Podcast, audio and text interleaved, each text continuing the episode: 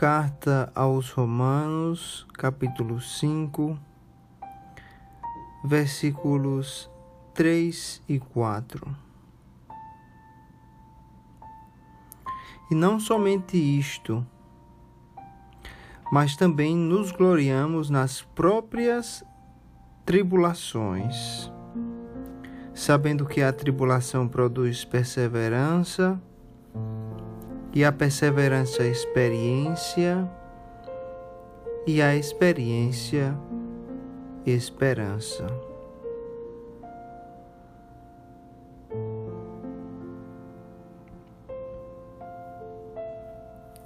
Aqui nesse capítulo 5 das Escrituras do da carta aos Romanos, Paulo está escrevendo para um grupo de cristãos. Nesse capítulo, a fim de, primeiro, esclarecer que nós somos justificados mediante a fé em Cristo Jesus, que por intermédio da fé nós obtivemos a graça no qual nós estamos firmes e que nossa salvação está assegurada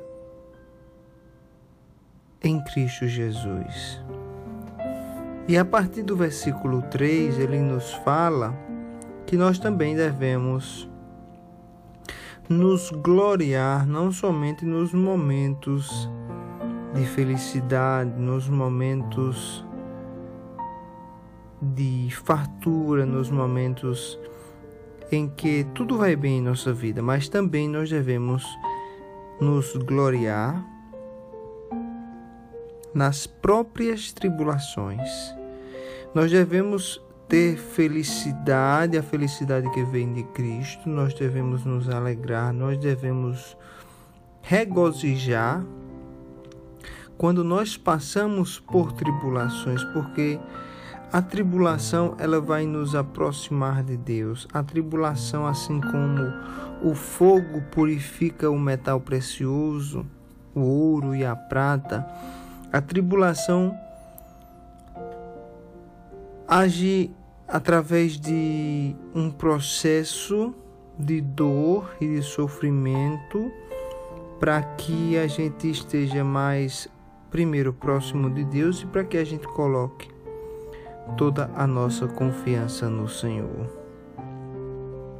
Isso acontece através de um processo que Paulo aqui descreve no capítulo 5, versículos 3 e 4. Paulo diz que a tribulação ela vai produzir uma perseverança. O crente em Jesus Cristo, ele vai guardar a sua fé e nunca vai abandonar as suas convicções. O crente em Jesus Cristo, ele persevera na fé, ele não chuta o balde, ele não abandona o barco. Ele persevera na fé, como um maratonista persevera em sua corrida para a linha de chegada. E essa perseverança ela se dá através da confiança de que o nosso Deus primeiro conhece todas as coisas, segundo está no domínio de todas as coisas, e terceiro, faz com que tudo coopere para o bem daqueles a quem Deus ama e daqueles a quem segue de acordo com o seu propósito. Então essa tribulação vai produzir uma perseverança cristã que vai aumentar a nossa fé e produzir uma experiência com Cristo. Assim diz Paulo que a perseverança produz experiência.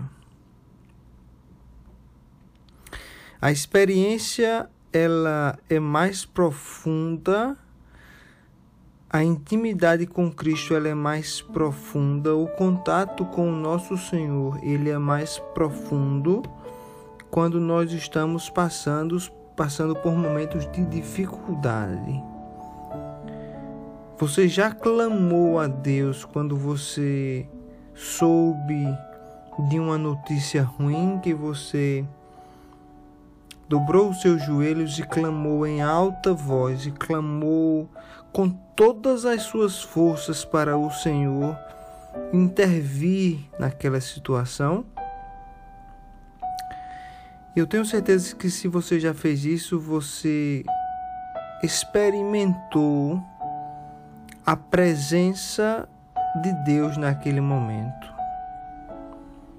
Porque o seu clamor foi um clamor diferente, porque você estava, e eu já passei por isso, em um momento de agonia, na necessidade de uma ajuda imediata. E essa experiência geralmente é marcante e é diferente de quando nós estamos passando por momentos de bonança, em que o nosso clamor não é tão forte, em que a nossa experiência com Cristo tende a ser superficial. Então é isso que Paulo está nos falando aqui, que a tribulação ela vai produzir a perseverança que vai levar a ter uma experiência muito maior em Cristo. E essa experiência, por sua vez, vai produzir a esperança. Quando nós experimentamos do cuidado do Senhor, quando nós experimentamos do amor do Senhor, quando nós experimentamos a graça do nosso Deus, isso fortalece ainda mais a nossa esperança de que um dia nós estaremos com Cristo, experimentando de Sua glória, face a face com o nosso Criador. Essa esperança que Paulo faz não é, fala não é uma esperança vaga, não é uma esperança duvidosa, mas é uma esperança certa. É uma certeza de que um dia nós estaremos com o nosso Senhor, de que um dia o nosso corpo será glorioso, semelhante ao dele. O nosso corpo não mais será afetado por doenças, não mais envelhecerá, não mais decairá, mas será um corpo glorioso, um corpo santo utilizado para a honra e para a glória do Senhor, como um sacrifício vivo de adoração. Por isso que nós temos que nos alegrarmos nas tribulações, porque as tribulações, se olhadas pela perspectiva correta, elas são na verdade uma oportunidade de nos aproximarmos do nosso Senhor. Que o Senhor Jesus Cristo nos ajude a ter essa mentalidade, essa consciência de que tudo coopera para o bem daqueles que amam a Deus, daqueles que seguem segundo o seu propósito, até mesmo as tribulações. Obrigado, Senhor por teu cuidado, Senhor, por teu amor, Senhor. Muito obrigado por tua palavra que nos alimenta dia a dia. Obrigado também pelas tribulações, ó Pai, porque a tua palavra diz que o processo da tribulação vai gerar frutos que nos aproximam de ti.